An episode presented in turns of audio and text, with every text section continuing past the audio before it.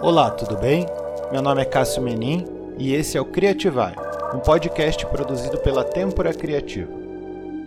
Nos episódios desta série, eu converso sobre música, composição, carreira artística, arte e cultura. No episódio de hoje, nosso convidado fala sobre sua trajetória, processos artísticos e o ofício do compositor na atualidade. Paul Wegman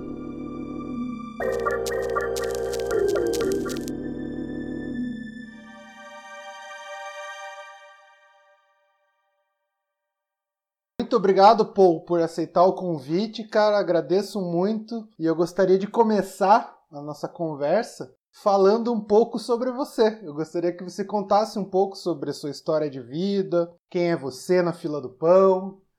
Eu sou do Chile, né? Natural do Chile. Eu cheguei aqui no Brasil em 2007, final de 2007. Eu vim assim, foi uma coisa muito, muito louca assim, porque eu já estava com sempre tive muita vontade de sair do Chile, né? Conhecer outro país e morar fora e enfim tentar carreira fora. Então foi uma coisa muito, muito louca assim que coincidiu uma uma, uma situação assim de, de não conseguir continuar pagando a faculdade lá no Chile, porque lá é tudo pago, né? O sistema lá é tudo privatizado. Eu acho que recentemente teve um movimento aí que conseguiu uns esquemas assim de não não de estatizar novamente a educação, mas pelo menos agora a galera que tem menos grana tá tendo mais facilidade para estudar e sem tanto endividamento e tal, né? E, enfim, é uma, uma herança que nós carregamos da época da ditadura militar, enfim. E aí, bom, e aí eu, eh, tinha uns amigos morando em São Paulo, Naquela época eu era. Eu, eu, professava a religião dos Hare Krishna, né, cara?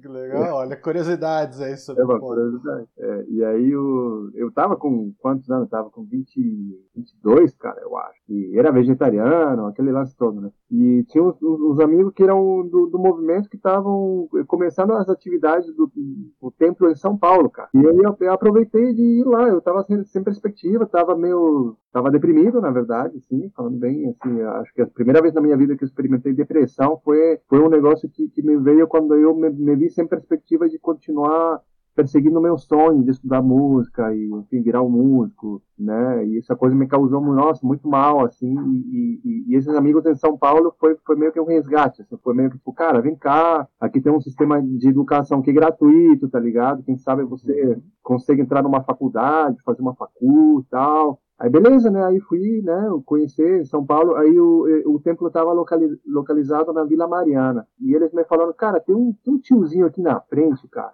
E ele é músico, né? Vai trocar uma ideia com ele, ver se não, né? Ele de repente não te indica alguém para você fazer umas aulas. Aí fui lá, né? Aí perguntei, pô, me indicaram um senhor e tal, né? Ele tava regando as plantas, né? Aí o, o, tio assim falou, é, pois é, eu sou músico mesmo e tal. Eu falei, qual que é o nome do senhor? Filó Machado. Nossa! Ah. Só o Filó, né? Imagina. É. Eu assim, ah, pode crer. Pra, pra mim, assim, pra mim normal, porque eu, eu não conhecia, né? Pra mim era um nome de uma pessoa nova, tá, beleza. Aí, ele, aí falei, ah, que legal, tá, pô, prazer, tal, meu nome é Paul, sou do Chile e tal. Eu mal falava português, né? Eu não, não, não tava falando com ele igual agora, né? Eu Sim. tava falando portuguesão, tudo portunhol, assim, atrapalhadão pra caramba, assim, né? Mas dava pra trocar uma ideia, né? Aí, pô, o cara a gente boa pra caramba, cara aí, ele me mostrou umas músicas dele e tal.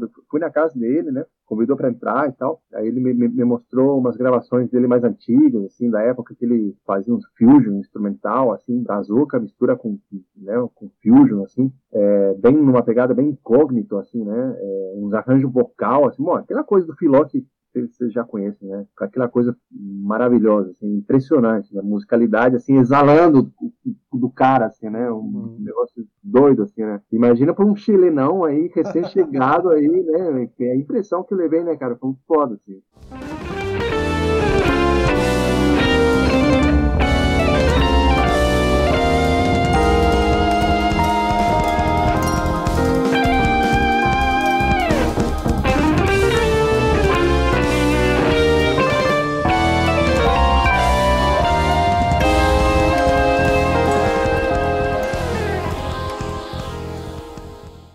Você vem do Chile, você já tocava guitar, né? Você teve uma já. experiência lá, to... era o teu instrumento principal, a guitarra?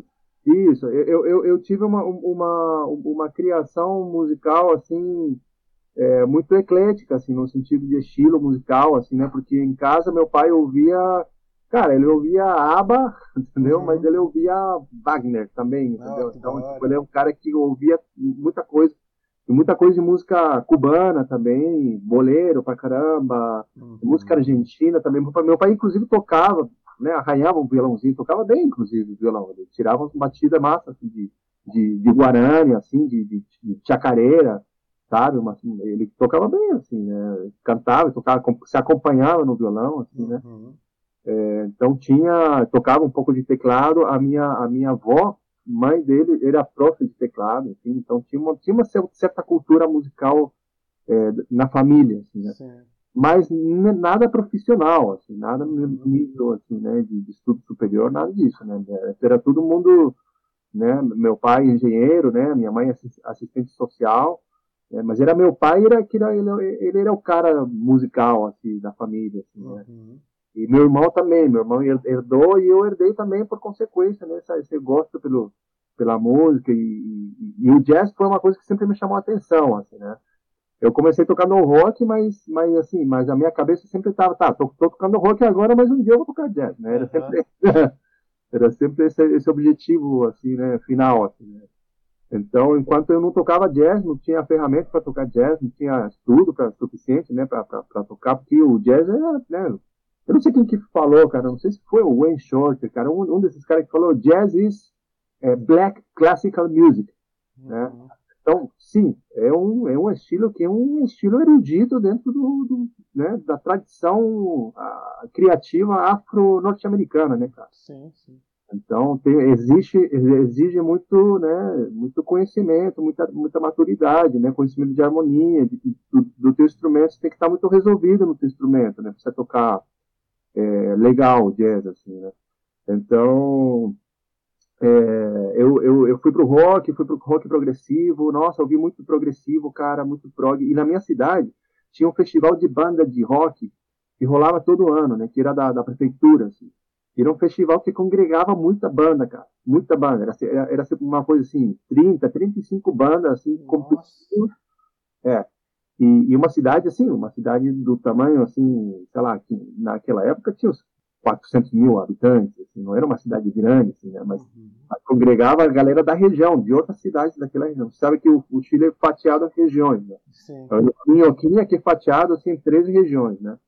cada, enumeradas, inclusive, em ordem de norte, norte a sul. Né?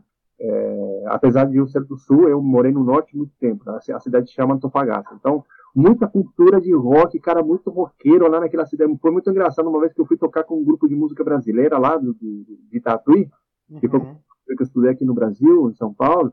A gente montou uma banda de, de, de, de repertório brasileiro que fomos lá tocar, né? E, e aí a, a, minha colega, né, a, cantora do grupo, a Alma, né, é, eu, eu, eu, já contei para ela, né, já falei, falei, cara, essa cidade só tem um roqueiro, e, e, ela percebeu, foi, foi muito engraçado, né, que a gente, a gente foi bater uma foto aí de um, achando que, o, que morava um amigo meu ainda lá, acho que ele tinha mudado, assim, mas apareceu um outro maluco com cabeludão, assim, com camiseta de Iron Maiden, tá ligado? Uhum. Tem muito, muito, muito educação musical lá é forte, então, no Chile, assim, tem música nas escolas, tem um... É, sobretudo rock, né? E, e, música na escola, sim. Na escola, sim, tem, tem música, tem, a, a, música faz parte do currículo lá, né? De uhum. criança, né? Ah, claro, você aprende a tocar flautinha, né? Essas coisas sim, assim, sim. cantar em coral, essas coisas de criança, né? Uhum. Mas, mas, sim, tem uma cultura que já incentiva, assim, né, cedo, assim, né?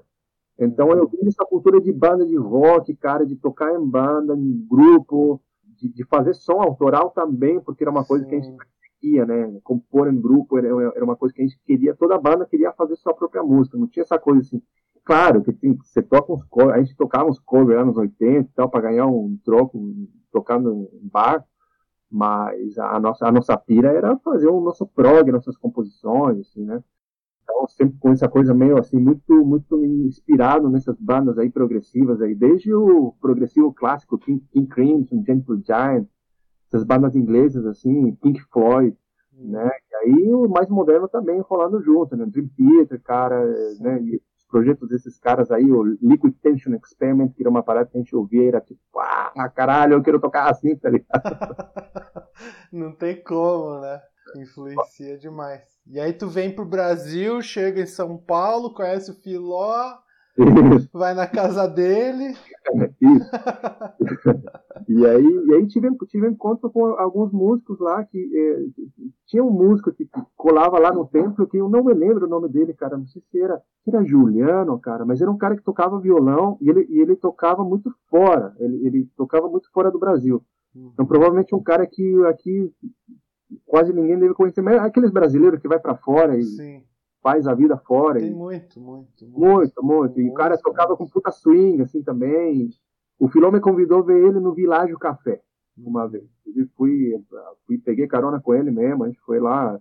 Uma cantora de Santos que chama Nilsa Lotiavo, ou Loschiavo, não sei como pronuncia o, o nome dela. Uhum. Mas foi um. E com, com o Fábio. Como chama o, o pianista? O Fábio sei se Fábio Oliveira, cara. Fábio é o nome dele, é um pianista que toca com ele faz muitos anos já. Foi ele, era ele acompanhando, né, e, e, e com a Nilson fazendo os temas juntos também, às vezes, e, e o Filó, e cara, é um negócio assim, uma coisa foi escutar a música dele nos discos dele, no, no, na casa dele, outra coisa foi ver ele tocar no vivo, caralho, velho. Onde eu fui me meter, tipo, sabe, tipo, foi, cheguei no lugar certo, assim, tá? foi, né, uma, uma, uma sensação muito forte de ter chego, chego no lugar certo. Assim. E aí, claro, aí conheci os caras que estudavam em Tatuí, acabei indo para Tatuí, né? É, e aí em Tatuí foi outra loucura, né? Porque aí, aí toda a galera que toca com o Hermeto, né? O André Marques, né? Tem o, o, o Kleber Almeida, né? Que, que, que toca com é, é toca com o André no, no, no trio Curupira. É, tem o, o Fábio Gouveia, que foi meu professor também um tempo de guitarra, né? Que toca baixo, guitarra, toca flauta, toca piano, toca tudo, cara. É, impressionante essa galera, né? Pode, é, pode.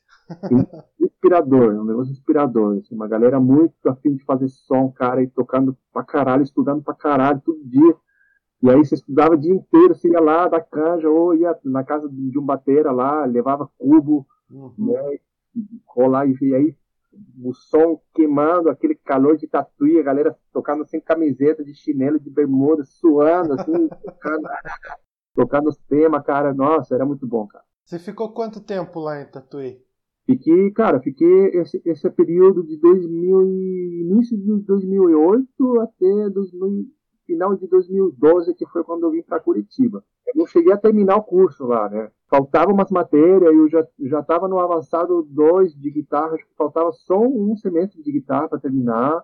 É, eu estava num ponto assim que estava fazendo aula com os caras e tipo o, o, o próprio Fabinho Leal falou para mim, falou, cara, eu acho que você já está caminhando com as próprias pernas, entendeu? Eu acho que uhum. agora você precisa ir para a vida, entendeu? Ir para a vida, tocar, fazer o teu rolê agora, entendeu? Você já, você já pegou, já sacou qual que é, você já tá Sim. manjando as escalas, tá manjando as harmonias, tá uhum. tirando os temas, tá, já, já, já é. Agora você precisa, né, correr atrás de, de, de, inventar, inventar o teu, teu rolê aí na música. E foi isso que eu fiz. Aí, aí eu, eu tava, mas eu não queria ir para São Paulo, cara. É, por mais que eu tava ligado da cena, né, de São Paulo, foda pra caralho, e eu acho que teria que dado talvez um, uma outra uma, uma, outra oportunidade de carreira, talvez, lá. Uhum. Mas, mas eu procurei ir para um lugar mais tranquilo, menos fervo, cara, menos gente. Uhum. Né? Eu conheci Curitiba, tinha conhecido Curitiba é, é, viajando, mas uma vez que eu fui para o Chile, acho que foi em 2011, e aí eu fui de busão para o Chile. Estava em São Paulo, não planejei a viagem, então foda fui na rodoviária, vi se tinha passado. ah, tem para Curitiba, não tem direito para posse, tem para Curitiba. Então, beleza, vamos lá, né? Aí desci na cidade, andei, né? Achei uma cidade bonitinha, me, me lembrou me lembrou um pouco assim o Chile, assim, um pouco, né? Santiago, assim, algumas partes de Santiago, assim, no sentido de uma cidade bem, bem arborizada, uhum. né? bem cuidada, né? Na, naquela época é, eu acho que não estava tão escancarado os problemas sociais, né? Ainda a Curitiba conseguia disfarçar os seus problemas sociais, né? Então não tinha tanta gente morando na rua, não, não, era uma coisa que parecia perigosa ou qualquer coisa do tipo, né? Então me pareceu bacana, assim, e eu tinha uma amiga que morava aqui e me falava muito bem do, do, da, da, da, cidade, no sentido de uma cidade tranquila, uma cidade com, pô, a melhor, a melhor capital do Brasil para você morar, não sei o quê, aquela coisa, né? Uhum. Aí, quando eu fui mudar, é, eu resolvi vir, vir, vir para Curitiba. Aí eu pesquisei faculdade, já, já saquei que tinha a FAP, tinha a Belas, saquei que tinha um conservatório também. Eu falei, inclusive, lá em Tatuí eu já pensei, cara, eu acho que, né, quem sabe role de, um dia trabalhar nesse conservatório, dar, dar umas aulas lá e tal. Então já vim meio que com essa cabeça de, de, já sabendo os esquemas que rolava e, quando eu cheguei aqui já comecei a ir atrás da galera do som, né? Fui conhecer o Jeff Sabag, né, tocando à noite, fui conhecer o Raul Valente, fui conhecer o, é, as primeiras pessoas que eu conheci aqui foram, foram, foram eles, né? É, eles estavam tocando um dia lá no Full Jazz, assim, aí eu cheguei lá e troquei ideia com os caras, enfim, os caras? Eu cheguei aqui moleque ainda, ainda tinha, tinha 30 anos. Né? Uhum. Então, os caras viram, ah, um cara aí novo na cidade, querendo fazer um som e tal, e daí já rolou de me convidarem para dar cante, daí daqui a pouco já conheci o Boldrini, conheci o Jackson, conheci o Tiagueira Nunes, aí fui conhecendo a galera, poucos ali, me, me, me tomaram, né, o André Machado, Comecei a conhecer essa galerinha aí do. E aí, e aí começou. Daí, daqui a pouco conheci o Santiago também, o Santiago Beis, né? Uhum. Uruguaio, que morou aqui na cidade há muito tempo, agora ele está nos Estados Unidos, está fazendo, está terminando o segundo mestrado dele, já indo pro, pro PHD, já. Cara, cara um gênio, assim, um cara que, assim, de prima, assim, assustador, assim, um cara, nossa, é, foi um, foi um negócio, cara, que que esse maluco aí? Enfim, né? Tinha que ser doido aí. Aí fiz amizade com ele, a gente ficou muito amigo, a gente é amigo até hoje, né? Muito amigo, sempre a gente está conversando, trocando muita ideia. E, e, e, aí, e aí eu estava com essa cabeça também, com essa curiosidade da composição. Eu fiz FAP um ano, mas aí a FAP, aí conheci a Marília Guiller, né? Que, é que ano que você mais, entrou lá na FAP? É, isso foi em 2013. E daí, em 2014, eu fui para Belas, né? Porque eu já tava, eu, eu já, eu já tinha estudado música popular, já estava meio que, né? Eu estava querendo aprender coisas novas. Eu estava muito com essa coisa da composição. Eu sempre compus, né? Eu sempre gostei daquela época das bandas de rock progressivo que eu tinha, já compunha coisas, já, já fazia, já sabia usar o finale, já já montava minhas composições inteiras lá no final, fazia umas, umas, umas músicas aí, tudo com, com passo torto, assim, uns riffs 7 por 8 que vai para 5 por 8, 5 por 4, 6 por 8, 12 por, por, por 16, sei lá. Ficava brincando, né? A minha pira era trocar de compasso o tempo todo, assim, esse era o lance. Assim.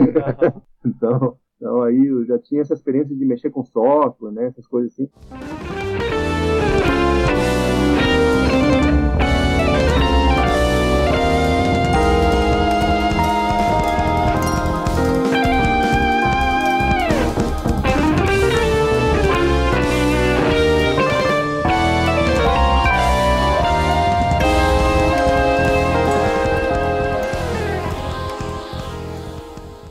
E aí na Belas aí eu fui fazer composição e regência. Aí, aí me formei em composição e regência, foi, foi um aprendizado muito muito legal, muito rico, né, nesse sentido assim de, de, conhecer essa coisa, essa, essa, essa tradição, né, que, que, que, que, tá, é uma tradição que é muito, né, muito, muito europeia ainda, né, muito europeizada, ainda a gente está tentando descobrir, né, dentro desse, desse, desse, desse terreno assim do, do erudito, né, é, o que, que seria essa identidade nossa, que, enfim, a gente já teve, né, aqui um já teve um Vila Lobos, já teve um Radamés Miatali, já teve um, né, já tem uns caras, né, o Carlos Gomes, né, já tem uns caras assim, dentro do erudito fizeram um rolê tentando encontrar uma linguagem assim brasileira dentro desse, desse dessa, né, dentro dessa forma de expressão, vamos falar assim, né? Mas assim, claro que enfim, agora estamos no século XXI, é outro, é outra época, nós estamos numa, numa época totalmente diferente da, desses caras aí. A gente também pensa diferente também essa questão da, da, da identidade, né? Talvez a gente não está tão preocupado com essa coisa da, do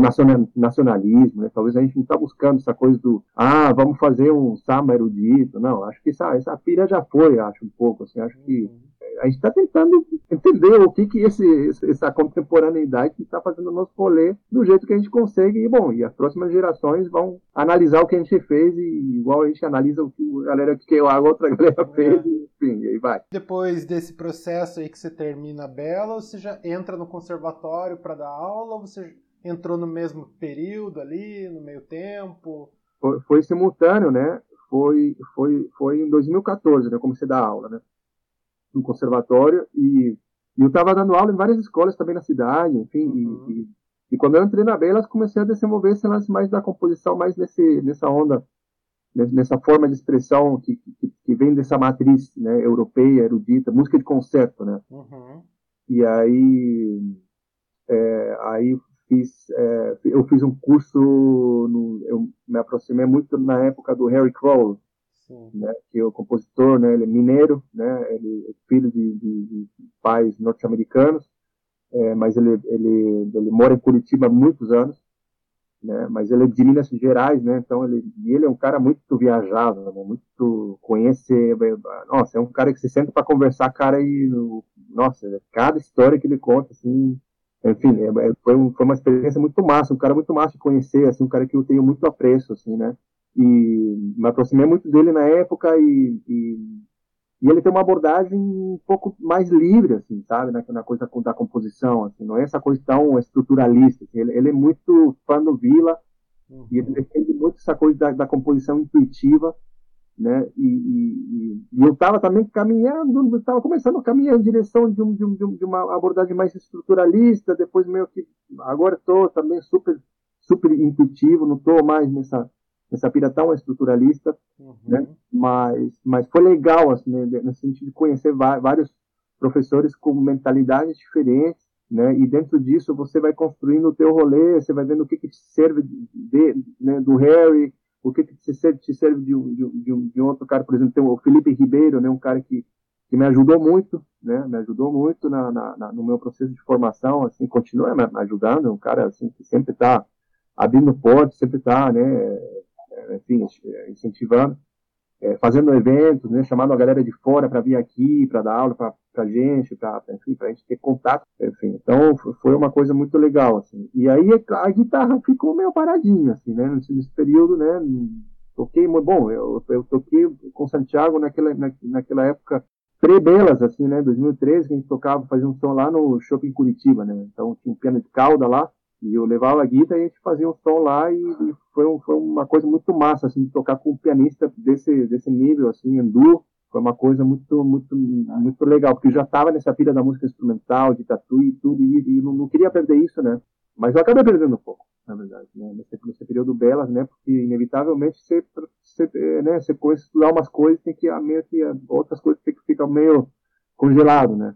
Então, a guitarra ficou um pouco parada, né? A composição foi muito, né? E, e essa coisa reflexiva da composição também foi uma coisa que começou a me, ganhar, assim, né?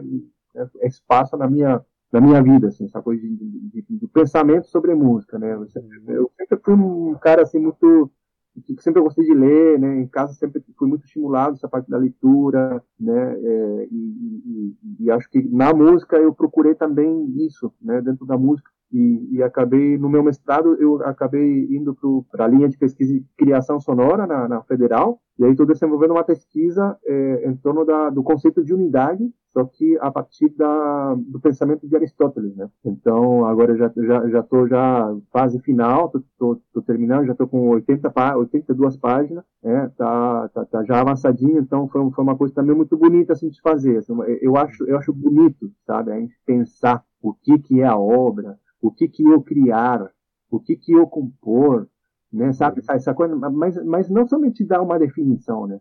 Mas a gente desenvolver um pensamento em torno da coisa, assim. Essa é uma coisa que, que, que eu acho muito bonita, eu acho que acho que tão bonita quanto a própria música, eu acho, assim, sabe?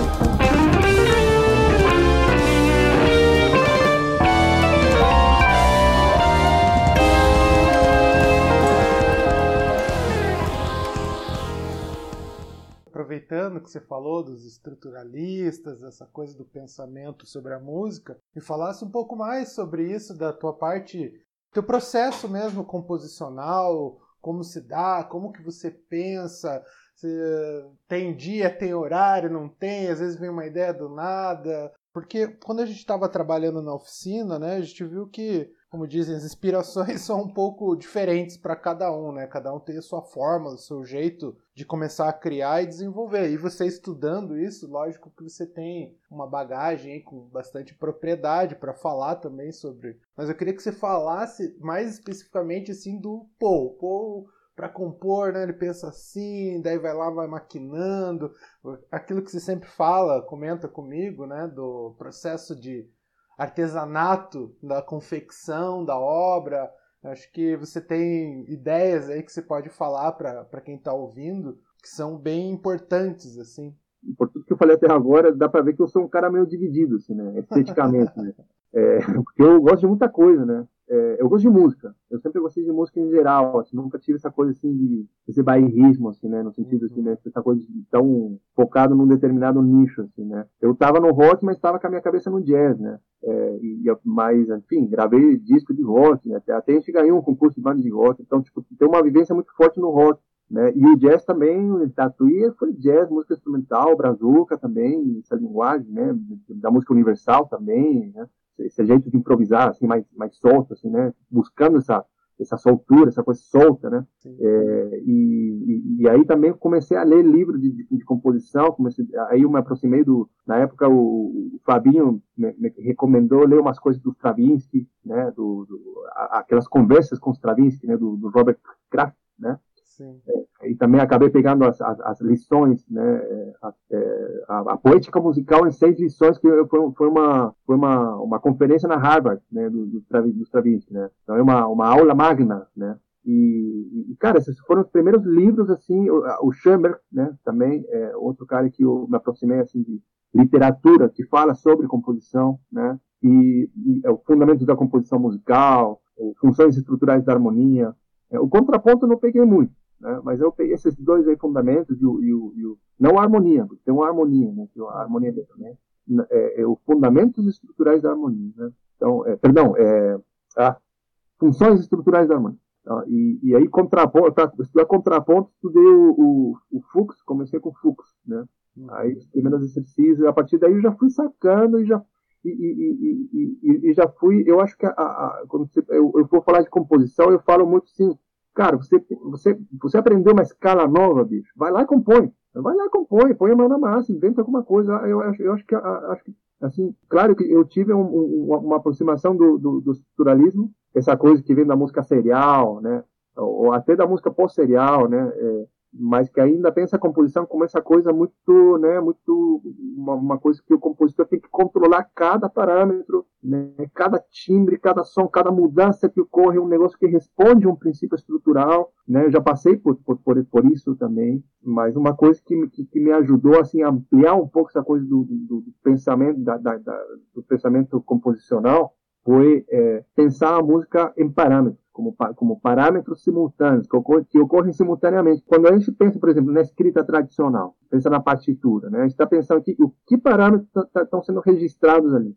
A gente tem principalmente a altura e o ritmo e, e, e a dinâmica, né? principalmente. Assim, é, qualquer partitura tradicional tem pelo menos isso. E aí você vai ter as indicações de andamento, as agógicas, as indicações de caráter, né? Toque isso aqui, sei lá, é, melancolicamente, entendeu? Sei lá, ou, ou toque isso né, é, sentindo, né? Aí tem, claro que tem as agógicas italianas aí que eu acho uma parada pavorosa de ser usada hoje, parada italiana, assim, né? Alegro, que alegre, bicho, entendeu? alegre, é isso? Alegre, você tá é. querendo dizer alegre? Estamos no Brasil, né? Então, a não ser que você manda a tua peça lá para Itália, né? Aí beleza, aí você tra traduz para o italiano, para o italiano te entender, mas a princípio a gente não precisa também ficar tão é, preso a essa tradição de escrita, assim, né? Acho que a gente pode falar na nossa do nosso jeito, sabe? Comunicar aspectos que são importantes da nossa música do nosso jeito, né? É que vai ser compreendido de uma forma muito mais precisa, inclusive, por ser a nossa própria língua, né? Então, é, eu penso em parâmetro, cara. Então, esses parâmetros são os parâmetros tradicionais, tradicional, tradicionalmente como considerados como essenciais. Né? Agora, na, na, na, no século XX, a coisa explode ali, né? Explode porque chega a música eletrônica e a música eletrônica aí vira um, vira um, abre um universo de possibilidade de controle, né? Graças aos, aos mecanismos de, de, as tecnologias de gravação e reprodução de, de áudio é, e de síntese sonora também, né? o surgimento dos primeiros sintetizadores, né? É, geradores de ruído, filtro, equalizador, compressor, né? Tudo que manipulação de áudio, né? Que naquela época começa com a fita, mas depois agora a gente está no domínio digital que a gente consegue, nossa, se, se multiplicou ali, né? por, por milhões, né? As possibilidades de manipulação. Então eu gosto muito de pensar por parâmetros. Então, então que, que parâmetros para mim são importantes para mim na minha composição, né? Porque assim, não tem como controlar tudo. Tem, até tem gente que vende esse papo de, ah, eu sou o compositor que controla, Flor Menezes, né, por exemplo. Ele se vende como um compositor que controla tudo, mas quando você vai trocar uma ideia com ele, você percebe que não é assim. Dizer, o que ele coloca no livro é uma coisa, o, o Flo falando ele né, pessoalmente, você vai entender que não é tudo isso. Não estou falando no sentido que seja pior, não é pior, é o que é, né? Ele é um cara que também trabalha muito com intuição, mas quando você lê os livros dele, parece que passa essa impressão daquele cara, né, parece que um, cara muito, muito calcado no Stockhausen, né, no, no, Luciano Berio, né, esses caras que ele, que ele admira muito. Eu acho que, que você tem que escolher o que, que, o que, que para você é importante, para você não ficar perdido. Você fica perdido na composição. Né? Você não sabe o que fazer. Tipo, ah, você teve uma ideia. Ah, o que, que faz com essa ideia? Por que, que a, a galera fica perdida? Primeiro, porque talvez dentro daquele sistema que ela escolheu, ela não tem um domínio daquele sistema. Então, se ela, se ela quer compor uma, uma, uma peça modal e ela não está conseguindo sair do lugar, é, é porque ela não entendeu como funciona o sistema modal. Porque você entende como. Você, não, você não vai se jogar, não, não vai jogar uma, um, a xadrez sem saber que o cavalo é assim que mexe, que o, né, entendeu? Ou é assim que mexe, entendeu? É como se for. Não que a música tenha que responder necessariamente a um conjunto de regras. Isso é uma outra polêmica também que rola muito no mundo da composição, né? Qual que é o papel da regra? Eu acho que o papel da regra não é, é nada mais do que produzir um resultado estético definido. Ou seja, você vai aprender as regras do contraponto baquiano para aqui. Para aprender qual que vai ser o teu resultado sonoro, se você seguir as, as regras do contraponto baquiano. Você vai se aproximar da sonoridade da música baquiana, óbvio. Então, é, é, é nesse sentido, a regra, né?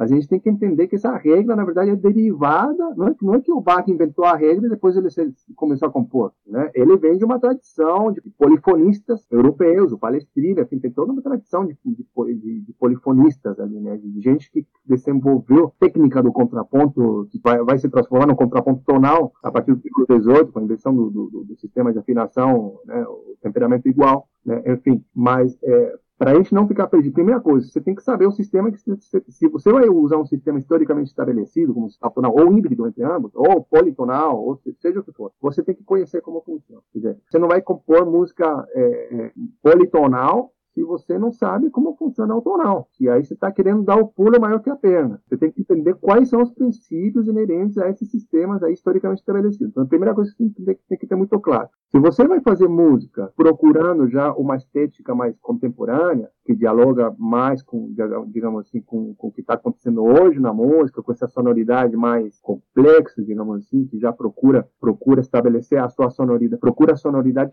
fora desses sistemas aí históricos, né, tonal, modal, né, aí também, você vai trabalhar como? E aí que eu gosto de pensar em parâmetro. Eu gosto de parâmetro, porque aí você começa a trabalhar com densidade, por exemplo, densidade harmônica, por exemplo. Né? Quantas notas você tem dentro de um determinado registro? Dentro de uma oitava, quantas quantas simultaneidades você está trabalhando ali, né? São duas, ou três, ou doze, entendeu? Quantos você vai querer manipular e, e, e como e, e, a textura, como você vai controlar a textura? Ela tem que caminhar para algum lugar. O que, que é parâmetro? Parâmetro é um aspecto do som que muda no tempo. Então, tá, então vou trabalhar ali com qual, vai, qual vai ser o teu material intervalar? Ah, eu quero uma coisa assim, vou, vou trabalhar com esse a partir desse acorde aqui, né? E esse acorde aqui, que, que tipo de acorde é esse que, que você tocou aí intuitivamente? É, eu, eu, gosto muito de, de, de, tocar um negócio, buscar uma sonoridade, depois eu vou analisar o que, que é.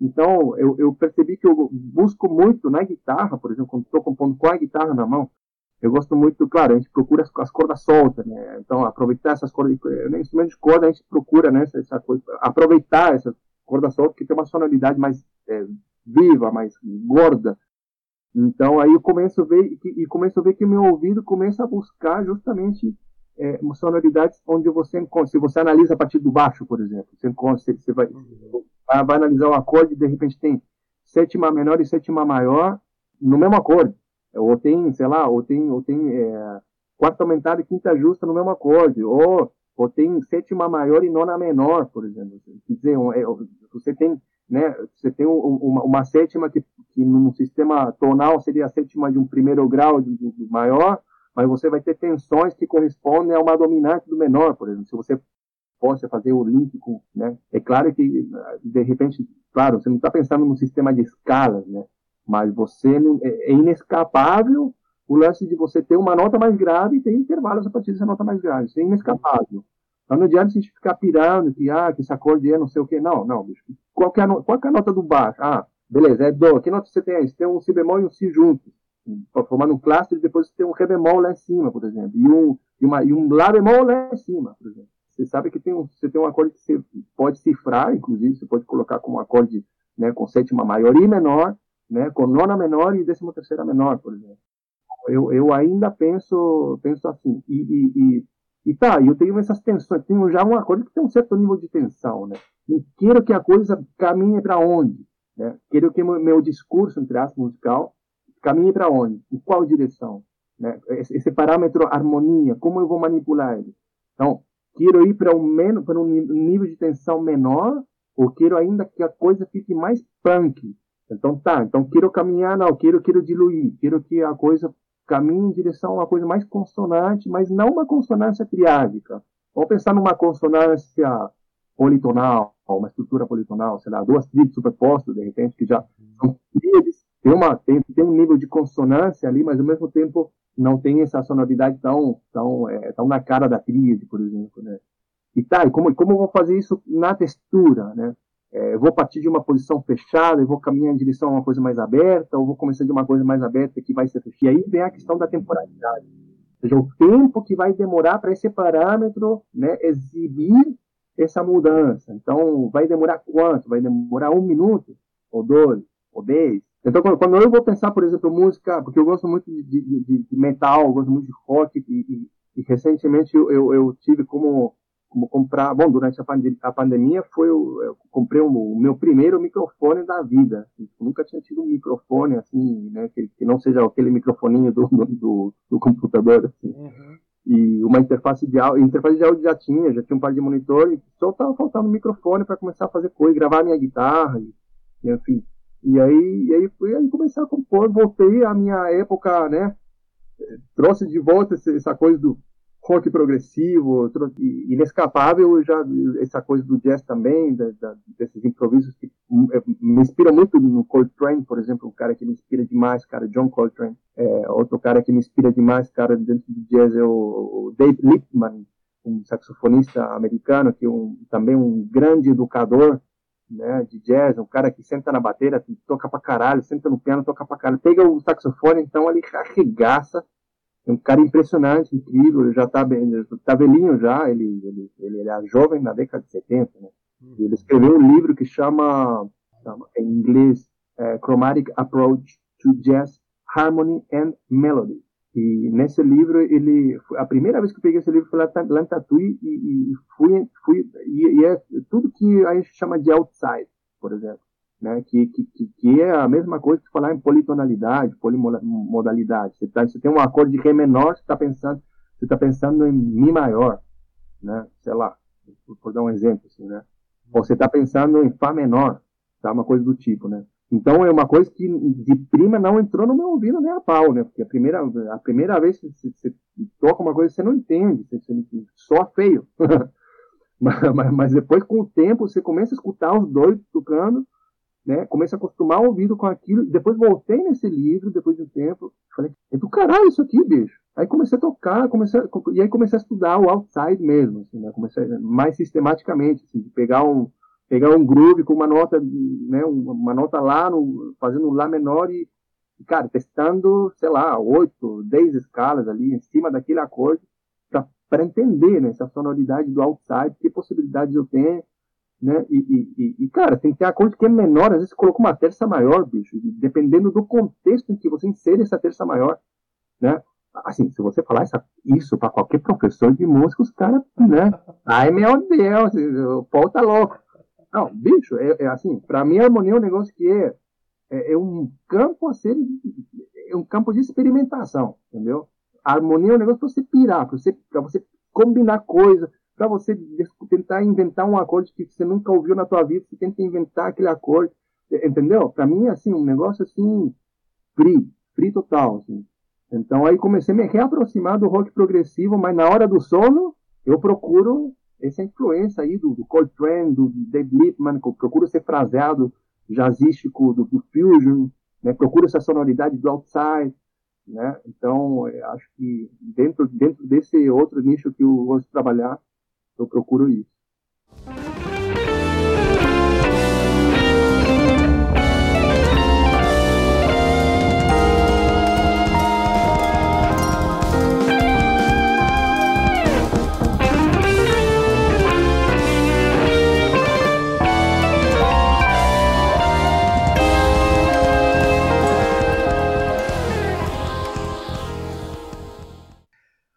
Já estamos quase finalizando aqui as ideias, mas eu queria, na verdade, pedir um conselho para você. O Paul hoje tem uma vivência musical muito grande, vasta, né? Acho que todo mundo que está ouvindo conseguiu acompanhar bem isso, a experiência dele, só o fato de sair de um outro país, vir para cá e hoje está terminando, né, o projeto aí de mestrado, é, mostra também um pouco dessa, dessa experiência e que sim, dá para viver, trabalhar, estudar música e, e tentar sobreviver. Eu queria que você falasse para quem está iniciando ou pretende iniciar uma carreira na área artística, em especial no mundo da música, o que, que você diria para essa pessoa, uma dica para ah, faz isso, tenta ver por esse lado, tenta pensar assim? Tem que tentar responder a seguinte pergunta da maneira mais honesta possível. E quando eu digo mais honesta possível, eu estou dizendo assim, aceitando a possibilidade, aceitando e reconhecendo a nossa própria vaidade, nosso próprio ego. Para você responder essa pergunta, você tem que ter um certo autoconhecimento. Você se imagina vivendo a tua vida longe da música? Você imagina vivendo uma vida que não a vida do músico? Eu não estou falando assim, quando a gente fala da vida do músico, a gente sabe que a vida do músico não é uma vida fácil, não é uma vida regada, não é que você vai arrumar um emprego e pronto, você vai ter o teu décimo terceiro e suas coisas. A maioria, não. A realidade da maioria não é. A realidade da maioria também não é ser aquele músico fodaço de gig, de primeira linha, que vai fazer turnê no mundo e vai gravar disco e vai ganhar Grammy. A grande maioria não consegue. Ou seja, a gente tem que ter a consciência. Isso não quer dizer não ter sonhos, não ter objetivos, não ter expectativas, não ter. Não é, não é isso, mas tem que ter essa consciência. Né? A consciência de que a galera que chega no topo da pirâmide do que significa ser músico são a ínfima minoria. Quer dizer, você falar de um, cara que nem o Hermeto, ou a galera que toca com o Hermeto, ou um trio corrente da vida, trio Curupira, um Letires Leite, um Carlos Malta, um, estamos falando um Yamandu Costa, estamos falando dessa galera que é o primeiro time, entendeu? Indiscutível, não se discute, não existe, ah, não, mas mas o César Camargo Mariano, não, César Camargo Mariano é o deus do piano brasileiro. Não se trata de, de, matar o sonho da galera de falar você nunca vai chegar lá. Porque pode ser que você chegue. Mas a gente tem que entrar na música com a consciência de que existe 99,9% de possibilidade que você não chegue de fato. E que você seja simplesmente mais um. Então a primeira coisa que a gente tem que ter na nossa cabeça é cultivar uma relação humilde com a música. Eu estou falando isso por quê? Não porque eu seja o rei da humildade, mas porque eu é, aprendi a entender a minha vaidade, aprendi a entender o meu ego, a, aprendi a entender, estou aprendendo, na verdade, não, não sou resolvido 100% dessas questões. Né? Eu, eu, sou um cara que faz terapia, enfim, sou um cara que, faz pouco tempo, enfim, devia ter feito a vida inteira terapia, eu teria, nossa, teria tido muito menos dor de cabeça, teria feito muito menos mal para muita gente. Mas o que eu estou querendo dizer assim, é, conhece-te a ti mesmo, né? Que o, é a, a, a, resposta do oráculo de Delfos, né, para o Sócrates, né? É isso, bicho, é isso. Conheça-te a, a, ti mesmo e porque e, e, de acordo com isso, você responde essa pergunta. Você se vê vivendo uma vida que não uma vida musical, porque se você se vê tendo uma vida que não uma vida musical, com todos os perrengues que a gente passa como músico, né? De, de, puta, tem hora que falta trampo, cara, tem hora que, tem hora que chove trampo, é, e, e, tem hora que, enfim, que, que a gente está cheio de aluno, tem hora que não tem aluno nenhum, tem hora que tem geek, tem hora que não tem geek nenhuma, tem, é assim. Se você, se isso é um fato que já te desanima, de cara, é porque a tua chama não está suficientemente acesa. E, e, isso é muito bom você saber no início. Você está com, sei lá, você está com 15, 16, 18, sei lá, 20, né? Pense nisso. Né? Pense, pense se a tua chama está suficientemente acesa. Porque se não está, se não estiver, não perca seu tempo. Porque você vai perder tempo e energia da tua juventude, cara, numa coisa que realmente você não. O teu desejo não, tá, não é suficiente. Para você se manter na música, para você se, ao longo dos anos, né? Estou é, dizendo, você manter minimamente, porque, né? Digo minimamente, você conseguir ter um salarinho, ter uma graninha todo mês aí para você sobreviver e você está fazendo as paradas, você está gravando, você está dando aula, você está tocando por aí, você está compondo suas coisas. É, bicho, é, é, é, é, tremendamente difícil lidar com isso, né, com essas carências, com essa instabilidade, né, sobretudo nessa era do meio, essa era da, da, da uberização, que pegou os músicos também, né, porque hoje em dia, né, é, bom, você, Cássio, você sabe muito bem disso, né, no, no, nosso contexto local ali, como funciona essa, essa uberização. E, bom, isso tem um lado ruim, mas tem um lado bom também, que a gente não está amarrado a lugar nenhum. Então, a gente consegue também uma liberdade muito grande para a gente fazer os, os, nossos rolês, né? Então, é isso. Eu, eu acho que esse conselho que eu daria para a rapaziada, assim, não, não, não, se, não se meta se você não tiver certeza absoluta que a tua chama vai, você vai chegar nos 30, nos 40 e a tua chama vai estar tá, ah, porque senão você vai definhar e você, cara, e, e, e, ainda tem essa coisa da gente, claro, quando a gente é novo, a gente tem essa, essa, essa coisa de querer fazer grandes coisas, né? E, e, você sabe que se você estudar pra caralho, você vai tocar pra caralho, e, e, necessariamente você vai chegar no topo da pirâmide da música. Cara, a gente tem muito essa cabeça quando a gente é novo. É, quando a gente passa dos 30, a gente, a gente começa a ver a piazada de 21, 22 que tá tocando melhor que a gente. E aí, e aí, começa a cair a ficha. Aí começa a cair a ficha e aí, e aí a gente começa a ter, ter, que aprender a lidar com essa frustração, tem que aprender a lidar com, essa, com esse objetivo enorme, mirabolante que a gente traçou quando a gente era mais novo e que a gente não conseguiu. E que provavelmente, mesmo que a gente se mate de estudar nos próximos 20 anos, a gente não vai conseguir. Então, eu acho que a nossa relação com a música tem que ser uma relação de amor, não uma relação egoica, tem que ser uma relação de amor. Você tem que se manter na música porque você ama aquilo porque você respira aquilo, transpira aquilo e, e, você não vive sem aquilo. E é isso. E isso independentemente se tem gente te aplaudindo, te elogiando ou não. Pô, quero te agradecer muito, cara, pelo, Obrigado, por aceitar a entrevista. Sei que passou rápido, meu povo, mas é curtinho mesmo. Mas fica a dica e as lições todas, que tudo que o povo falou é super válido. Te agradeço demais. Obrigado você, Cássio. É um imenso prazer aí poder contribuir com isso e, e trazer essas ideias, essas experiências, né, para a galera e, e, enfim, e, de novo, né, cada um tem que construir o seu próprio rolê, né, baseado no amor pelo som, amor pela coisa e isso, isso a gente tem que procurar alimentar essa chama com isso aí. É, não é com aplauso, não é com reconhecimento, não é com elogio, não, é com amor, cara. Você está amando o que está fazendo, você está tá colocando o coração ali, é isso, bicho, é isso. Projeto realizado com recursos do Programa de Apoio e Incentivo à Cultura, Fundação Cultural de Curitiba e da Prefeitura Municipal de Curitiba.